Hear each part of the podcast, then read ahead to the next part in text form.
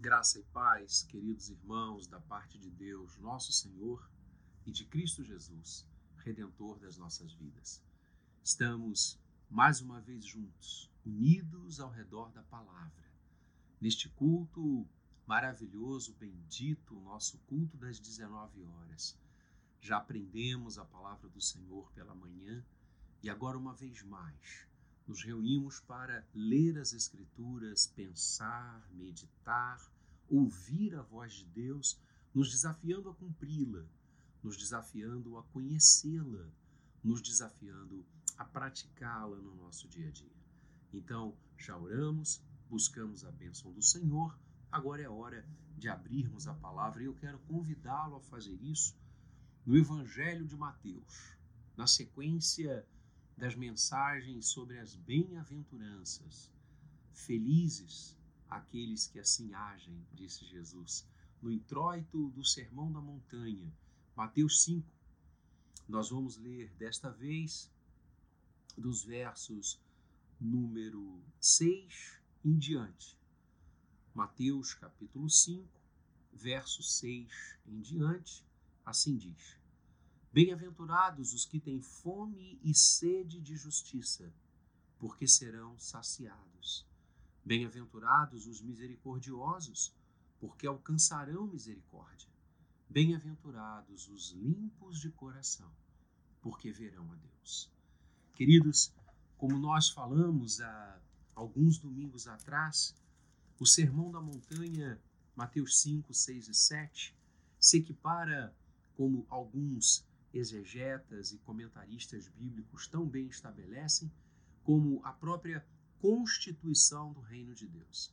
O Sermão da Montanha são regras, princípios, valores dos cristãos, daqueles que, encontrando Jesus, o seguem, fazem de sua vida a vida que o Senhor deseja, buscam e anseiam por cumprirem a vontade de Deus. Assim, aqueles que vivem na presença do Senhor, ao ler, ao meditar, ao encontrar o Sermão da Montanha, eles passam a praticar o que esta linda passagem nos acrescenta. E ele começa, o Senhor Jesus começa esse maravilhoso ensino com as bem-aventuranças. Nós conversamos sobre três delas alguns domingos atrás exatamente os pobres de espírito, Jesus diz, porque deles é o reino dos céus. Bem-aventurados os que choram, porque serão consolados. Bem-aventurados os mansos, porque herdarão a terra. E hoje nós, na sequência, vamos ver aquilo que acabamos de ler e os três tópicos que o Senhor lindamente explana ao nosso coração. Lembrando que o Sermão da Montanha é um ensino de Jesus aos seus discípulos e a todos que ali encontravam-se com ele. O texto fala exatamente isso. Ao ver as multidões, Jesus subiu ao monte, se assentou e os seus discípulos se aproximaram. E ele passou a ensiná-los, dizendo. Então, o Sermão da Montanha é ensino do Senhor Jesus para cada um de nós. E o que, que esse texto tão maravilhosamente diz? A palavra bem-aventurança, como explanamos novamente, insisto, há alguns domingos atrás, a palavra bem-aventurança significa felicidade. O Senhor está falando de características do caráter do cristão aqui no início do Sermão da Montanha. As bem-aventuranças, elas retratam o que nós temos de ser e aquilo que somos pela graça de Deus. Sim, nós somos pobres de espírito, nós choramos e nós somos mansos. E bem-aventurados aqueles que assim são. E Jesus completa dizendo: se você é pobre de espírito, feliz é você, esvaziado de vaidade, como nós falamos naquela oportunidade, porque deles é o reino. Na linda semelhança com Jesus, que esvaziando-se de toda a sua potestade, de toda a, a sua, é, é, é de todo o seu poder, tornou-se servo e obediente até a morte de cruz. Bem-aventurados os que choram, porque o Senhor os consolará. Esta é a palavra de Cristo para nós. E bem-aventurados os mansos, porque herdarão a terra. Na sequência, agora, o Senhor trata da bem-aventurança daqueles que têm fome e sede de justiça. E aqui é muito interessante nós pensarmos em, em duas grandes acepções. A primeira é a justiça como coisa correta, como coisa certa a se fazer. A, a justiça significa, aqui nessa primeira abordagem que estou trazendo para você, querido, querida irmã, fala sobre o que é certo, o que é ético, o que é aprovado, o que se estabelece no senso comum como correição. Essa é a justiça que nós é, usualmente empregamos o termo para definir. Por isso, até o poder judiciário, não é? aquele que é, aplica a justiça, que tem a ver com essa coisa é, que nós aprovamos, que nós achamos corretas, correta e justa. Jesus então diz: Bem-aventurados aqueles que têm fome pelas coisas certas. Bem-aventurado aqueles que anseiam por coisas corretas, por coisas justas, né? A, a justiça, a vara da justiça, a reta da justiça, não algo uh, tendencioso, escamoteado, mas algo retilíneo, né? a, a justeza, a, a, aquilo que é correto, aquilo que nós sabemos que é a correção dos atos, dos comportamentos, dos pensamentos. E Jesus então nos ensina dizendo: Bem-aventurado aqueles que querem encontrar o que é certo, que desejam fazer o que é correto, que têm fome e sede de justiça. Nós vivemos numa sociedade profundamente injusta. Nós vivemos numa sociedade, e não é de agora, porque o homem é pecador, e o pecado turva aquilo que é correto, aquilo que é bom, aquilo que é certo. O pecado, sim, ele escamoteia, ele, ele, ele não caminha em retidão, ele zigue-zagueia pelas uh, pessoas, pelos comportamentos. Nós uh, vemos a cada dia um noticiário pleno de uh, desvios, falcatruas, enganações, ludibrios. Jesus diz: o, meu servo, o meu discípulo, aquele que é uh, do reino, ele não caminha com as injustiças.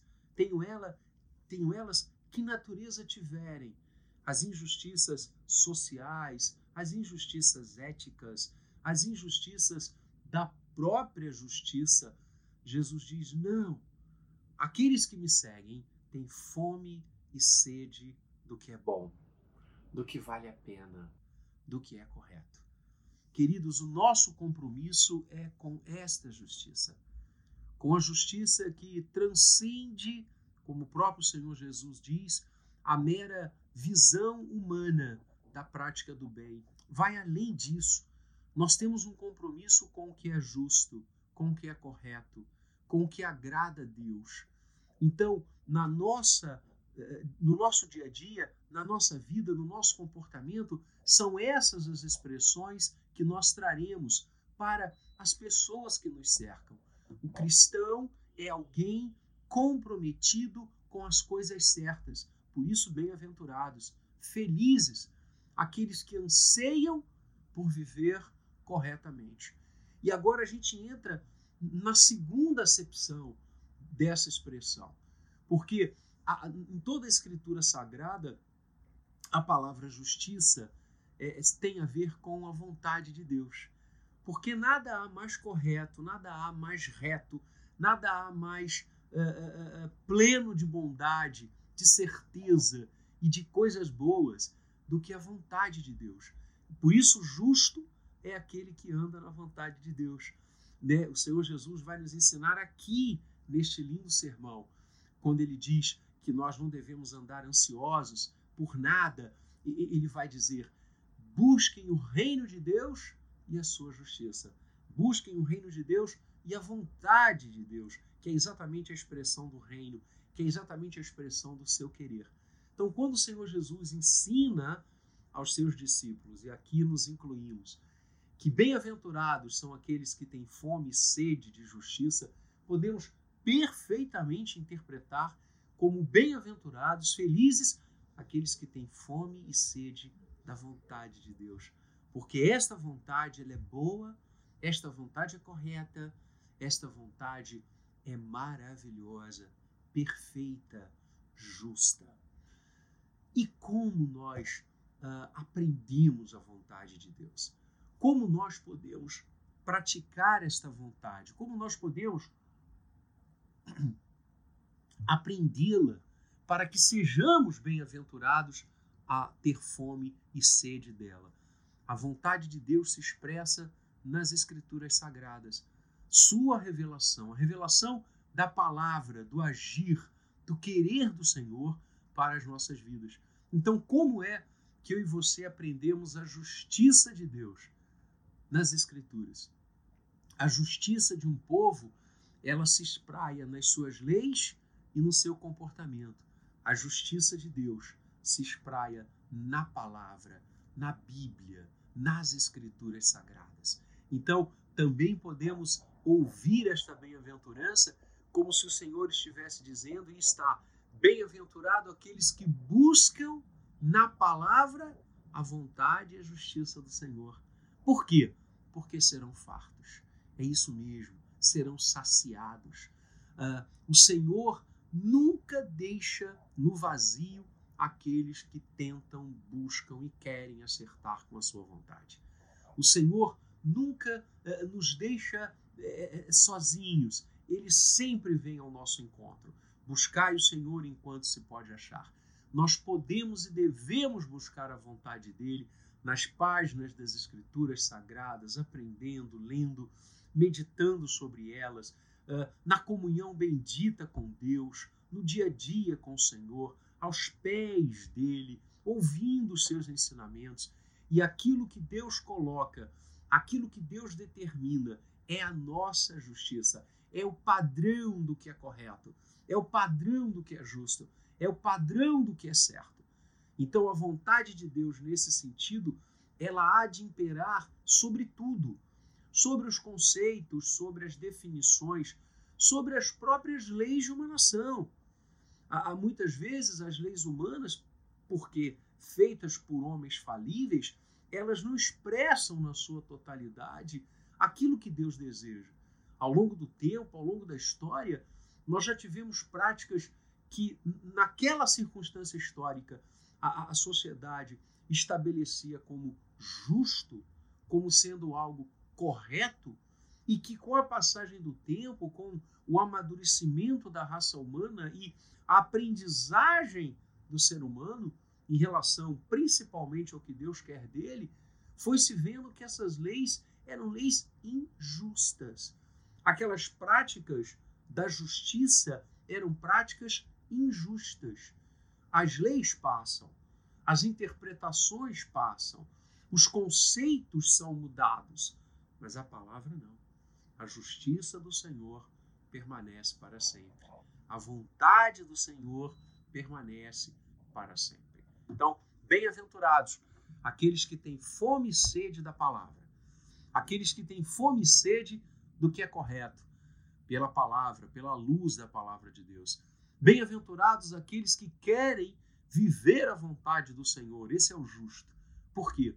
Porque serão fartos. Na sequência, o Senhor Jesus vai nos ensinar que bem-aventurados os misericordiosos, porque alcançarão misericórdia. Bem-aventurados os que têm fome e sede de justiça, porque serão fartos, serão saciados. Bem-aventurados os misericordiosos. A palavra misericórdia, queridos, para mim, é uma das palavras mais lindas das Escrituras Sagradas. A palavra misericórdia significa, de forma muito literal, uh, pensar, sentir com o coração o que o coração do outro está sentindo. É exatamente isso. O misericordioso é aquele que se iguala ao outro. É aquele que escuta o batimento do coração, cardia, misericórdia, misericardie, aquele que sente o que o coração do outro está sentindo. Que coisa linda, não é? Por isso, a, a palavra misericórdia, em, em algumas passagens uh, do Novo Testamento, é, é, elas são essas, essas expressões que, que significam misericórdia são traduzidas por compaixão, que é em grego sentir com, né? Pathos, sentir, compaixão, sentir com, é sentir junto, sentir o que o outro sente. Isso é ser misericordioso. Uma das grandes uh, uh, mensagens do Senhor Jesus sobre a misericórdia é a parábola assim chamada do bom samaritano. Não é? Lembra? Um homem está vindo pela estrada, é assaltado, é espoliado, batem muito nele, os ladrões o ferem de forma quase à morte, e ele é abandonado ali na, na poeira da estrada, ferido, quase se esvaindo. E, e, algumas autoridades religiosas, culticas, passam por ali e nem olham para ele, nem olham para aquele corpo, talvez até o dando como morto. E aí passa um samaritano, e aquele homem que fora espoliado era judeu. E os samaritanos e os judeus não se davam. Né? Na época de Jesus, isso era profundamente compreensível e aqueles que estavam ouvindo essa narrativa do Senhor devem ter entendido perfeitamente onde Jesus estava querendo chegar. Aquele homem, o samaritano, era um inimigo do que estava no chão. E ele o que faz? Desce de sua montaria, acode aquele que fora brutalmente espancado, o coloca na montaria, vai andando. No primeiro lugar que ele encontra, uma hospedaria, ele chega para o dono e diz: Olha, cuide dele, pense suas feridas, cuide das suas, é, é, é, da sua, do seu corpo, é, dele remédio, e, e eu, eu, eu pagarei tudo que for necessário para você cuidar deste homem. E Jesus diz: Quem agiu de misericórdia para com aquele que fora assaltado? O, o sacerdote, o levita, o escriba ou o samaritano? Então é isso. Aquele homem agiu com misericórdia ele sentiu o que o outro estava passando. Ele não foi insensível. O, misericordioso é uma pessoa sensível ao sofrimento alheio. Aquele que, que tem misericórdia no seu coração, e não dá para pensar num cristão que não tem o coração encharcado de misericórdia, aquele que se pauta pela misericórdia, aquele que é misericordioso, ele sente de forma intensa o que o outro está vivendo, o drama do outro, o sofrimento do outro. Ele se iguala ao que o próximo está passando. É um coração sensível, um coração que não fica inerte quando ao seu redor a, a, a guerra está explodindo, quando a morte está chegando aos outros, quando o sofrimento bate forte o misericordioso é alguém que chora com os que choram e se alegra com os que se alegram. E Jesus diz que a misericórdia é uma característica do cristão. Aquele que segue a Jesus precisa ser pobre de espírito. Aquele que segue a Jesus chora e passa pelas vicissitudes da vida, mas o Senhor os consola. Aquele que segue a Jesus é manso. Aquele que segue a Jesus tem fome e sede intensa de justiça, daquilo que é correto, certo e justo à vontade de Deus. E aquele que segue a Jesus é misericordioso. Nós precisamos, amados, como igreja de Cristo, viver neste mundo encharcados de misericórdia Nada que acontece ao outro é indiferente ou pode ser indiferente a nós. Nós devemos cuidar das pessoas, amar as pessoas, sentir o sofrimento das pessoas. Nós devemos nos igualar àqueles que choram. e sofrer com eles. Nós devemos nos igualar àqueles que estão caminhando dia a dia, muitas vezes sem esperança em seu coração, agonizando em sua mente e alma. Nós devemos ir a eles, como o bom samaritano fez, e dizer: Olha, Deus está aqui, o Senhor está junto, o amor de Deus não ficou para trás, o Senhor não se esqueceu de nós. Cristo veio para nos salvar. O maior ato de misericórdia é a evangelização. Sim, porque nós não nos é, é, é, igualamos ou sentimos o que o outro está sentindo apenas em relação às suas vicissitudes materiais.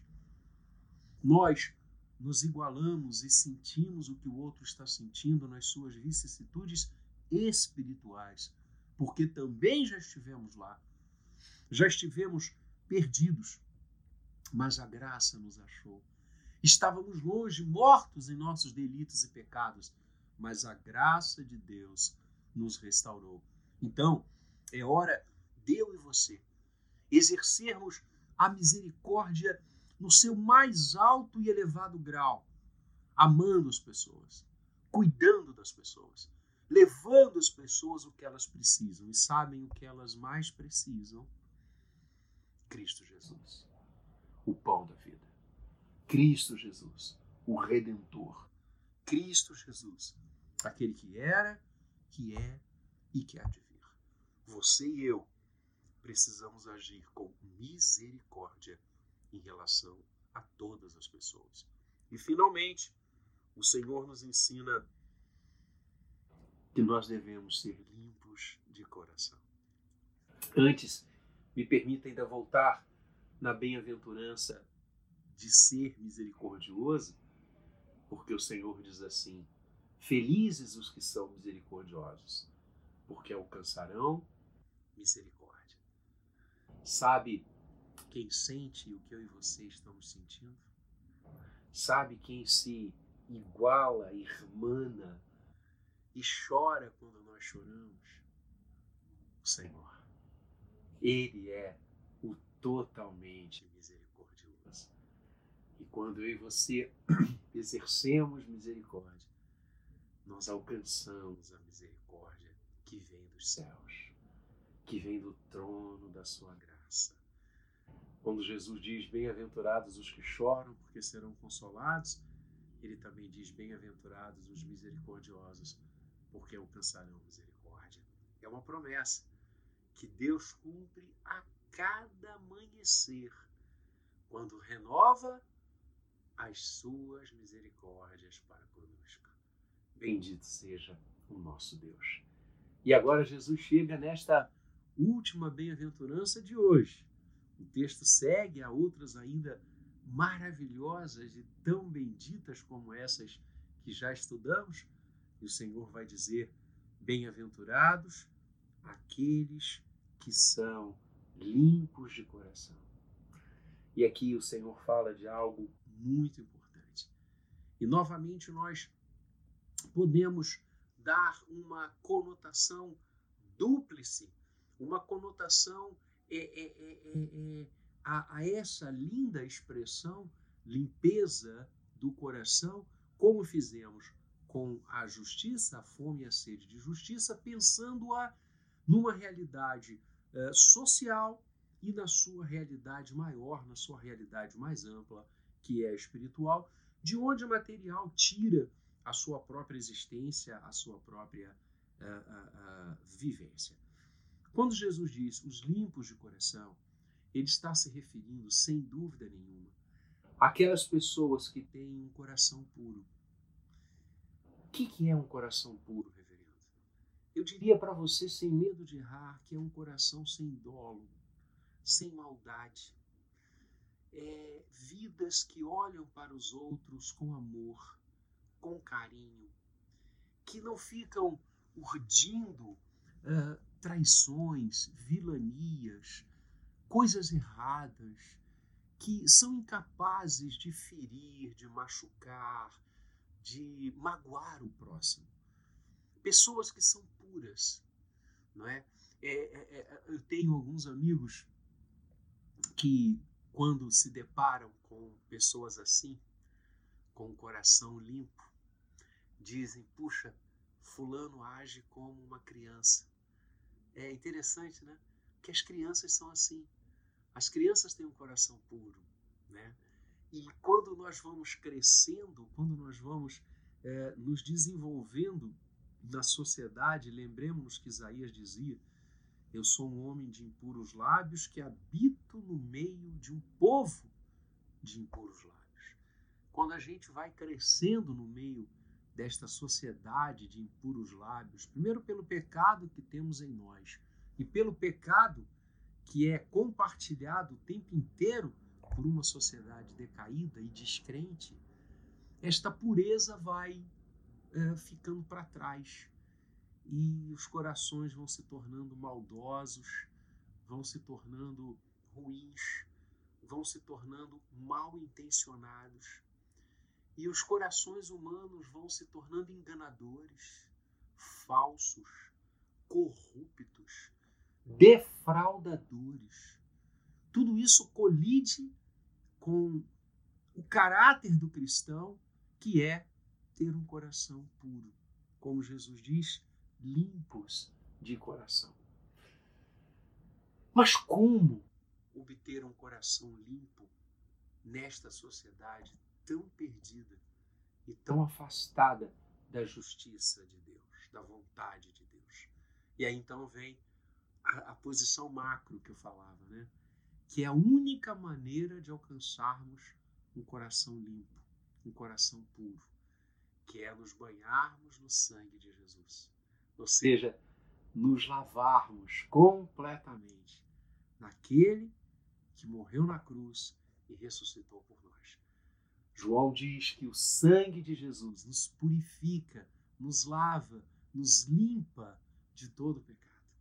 O sangue de Jesus derramado no Calvário é o único que pode nos dar um coração limpo, um coração restaurado, um coração onde a maldade, a fraude, o engano, o dolo não prevaleçam, mas um coração onde o reino de Deus prevaleça, onde a vontade de Deus prevaleça, onde a misericórdia de Deus prevaleça, onde o amor de Deus prevaleça. Só Jesus pode nos conduzir para essa posição. Por isso a palavra diz que se alguém está em Cristo é nova criatura. As coisas antigas já passaram a maldade do coração ficou para trás. A, a, a, prisão do pecado, a escravidão do pecado ficou para trás. Os atos encharcados de dolo ficaram para trás. O que fica agora é a vida com Deus, é a pureza, é a santidade, é a busca incessante de um coração limpo de um coração que se apresenta a Deus para servi-lo, para amá-lo, e em servindo-o e amando-o, servindo e amando ao próximo, limpos de coração. Por isso o Senhor Jesus diz: Bem-aventurados os limpos de coração, seja bem-aventurados os remidos pelo meu sangue, bem-aventurados os perdoados por mim. Por quê? Porque verão a Deus. É isso viveremos eternamente com Ele. Ah, o Salmo 23, o Salmo 23 é, é, é um espetáculo, né? Porque é, ele fala de tudo. O Salmo 23 fala de tudo. Ele fala da provisão, né? o Senhor é meu pastor, nada me faltará, e, e, e bastaria, alguém já disse, esses, esses, essas lindas palavras, essa linda introdução para ter o Salmo 23 como algo extremamente abençoador. Mas ele continua, a mensagem continua. Porque não apenas a provisão de Deus está e é revelada por nada nos faltar, por nada uh, vir a, a, a, necessitarmos quando nós estamos nele, porque Deus preenche todas as nossas necessidades. Mas o salmista continua dizendo, fazendo não é, a, a linda junção da própria atividade dele, Davi escreveu esse salmo, como pastor de ovelhas que ele era, antes de subir ao trono de Israel. E Davi então diz: Olha, o Senhor é quem nos leva às águas tranquilas, o Senhor é quem nos leva aos pastos verdejantes, o Senhor é quem nos conduz pelo caminho do seu nome, pelo caminho da bondade que ele tem por nós, e ele vai tecendo é, é, esta, esta linda pleiade de imagens, de, de, de noções maravilhosas de como Deus nos trata. Ele nos conduz pela vereda da justiça por amor do seu nome. Olha aí, a vereda da sua vontade, né? a vereda da justiça. Ainda que a gente atravesse os vales escuros, os vales sombrios, os vales eh, onde a morte espreita, a gente não precisa ter medo, porque o Senhor vai conosco, Ele está ali, ao nosso lado, à frente da gente. A sua vara, o seu cajado nos consolam, nos protegem. Deus é aquele que reconcilia a nossa vida o tempo todo, mesmo com aqueles que porventura magoamos, ferimos ou nos magoam e ferem. Por isso o salmista diz: Preparas-me uma mesa na presença dos meus adversários, ou seja, gera comunhão é, do meu coração para com aqueles que eu feri ou que fui ferido por eles, para que a vida corra em paz. O salmista diz: ele unge a nossa cabeça com óleo. Olha que coisa preciosa, né? A unção que falava de restauro, que falava de coisas limpas, de coisas é, é cheirosas. Deus faz isso, Deus nos tira do, do, do monturo, Deus nos tira das, dos, da, de, de, disputar as alfarrobas, a, a comida dos porcos e nos coloca à mesa com óleo vertendo sobre a nossa cabeça. O nosso cálice ele transborda, né? Que coisa linda! Novamente a sua provisão.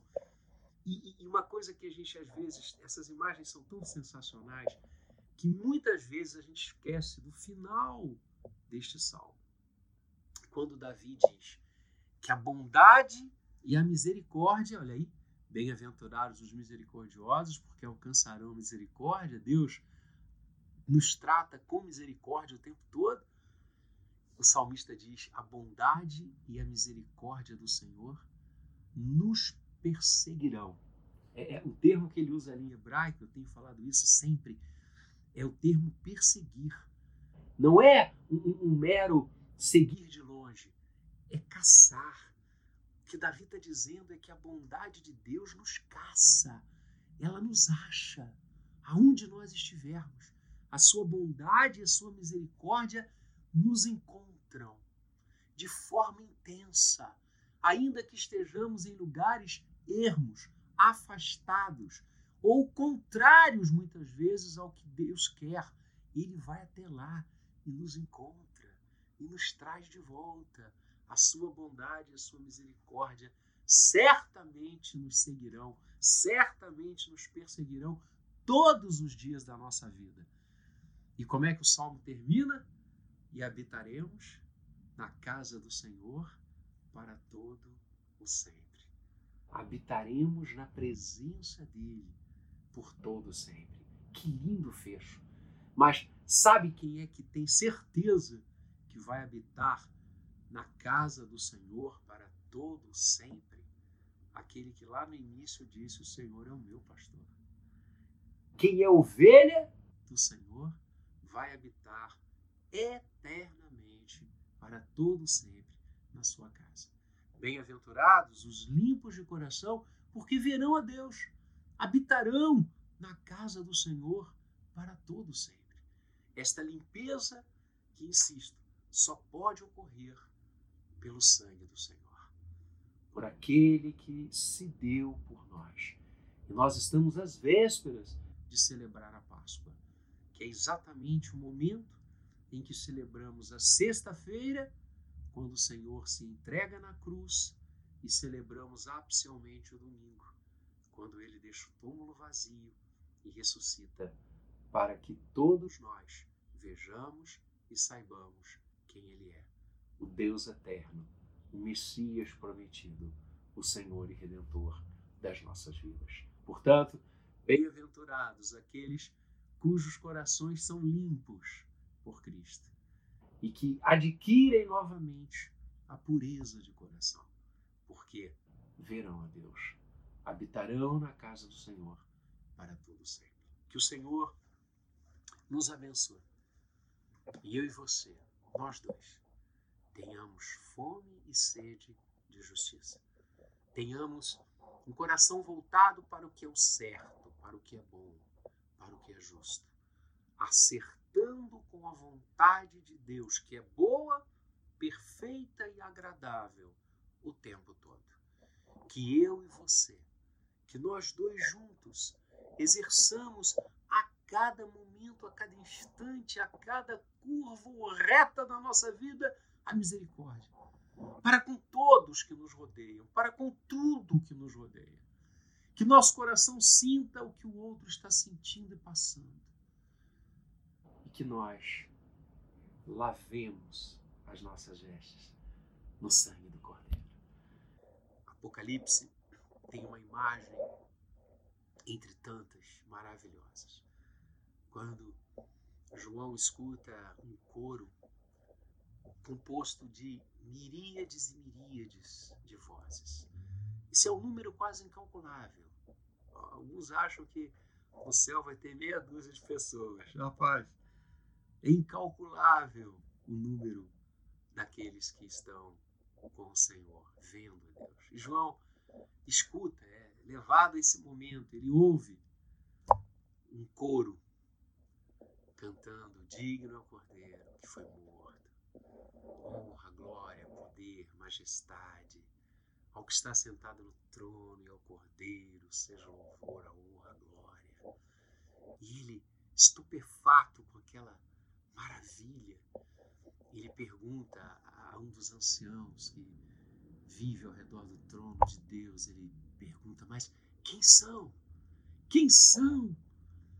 E o ancião responde: Estes são aqueles que procedem de toda língua, de toda tribo, de toda raça, de todos os povos, de todas as nações, e cujas vestes foram lavadas no sangue. Só o Senhor pode lavar, limpar o nosso coração. Permita-se que hoje, véspera de Páscoa, véspera do domingo de Páscoa. O domingo hoje antecede o domingo da Páscoa. Permita que o sangue do Senhor lave a sua vida, porque assim você se tornará plenamente misericordioso e plenamente esfomeado pela vontade de Deus. Bem-aventurados os que têm fome e sede de justiça, porque serão fartos. Bem-aventurados os misericordiosos, porque alcançarão misericórdia. Bem-aventurados os limpos de coração, porque verão a Deus. Vamos orar? Feche seus olhos agora e comigo. Pai querido, nós te louvamos e engrandecemos o teu nome pela tua imensa misericórdia. Não temos como definir, não temos como medir o teu amor, o teu carinho, a tua graça, o teu agir misericordioso para com cada um de nós que estamos em Cristo, que viemos a Cristo trazidos por tua bendita mão. Senhor, dá-nos uma fome constante do que é certo, do que é correto diante de ti. Dá-nos, ó Deus, uma fome imorredoura para fazermos o que tu queres, realizarmos a tua vontade. Senhor, enche com teu espírito o nosso coração, a nossa mente de misericórdia. Que as nossas atitudes, palavras, comportamentos sejam encharcados de misericórdia. E Pai querido, lave-nos sempre no sangue de Jesus, para que o nosso coração esteja limpo diante de Ti, puro diante de Ti buscando a santidade sem a qual ninguém verá o Senhor.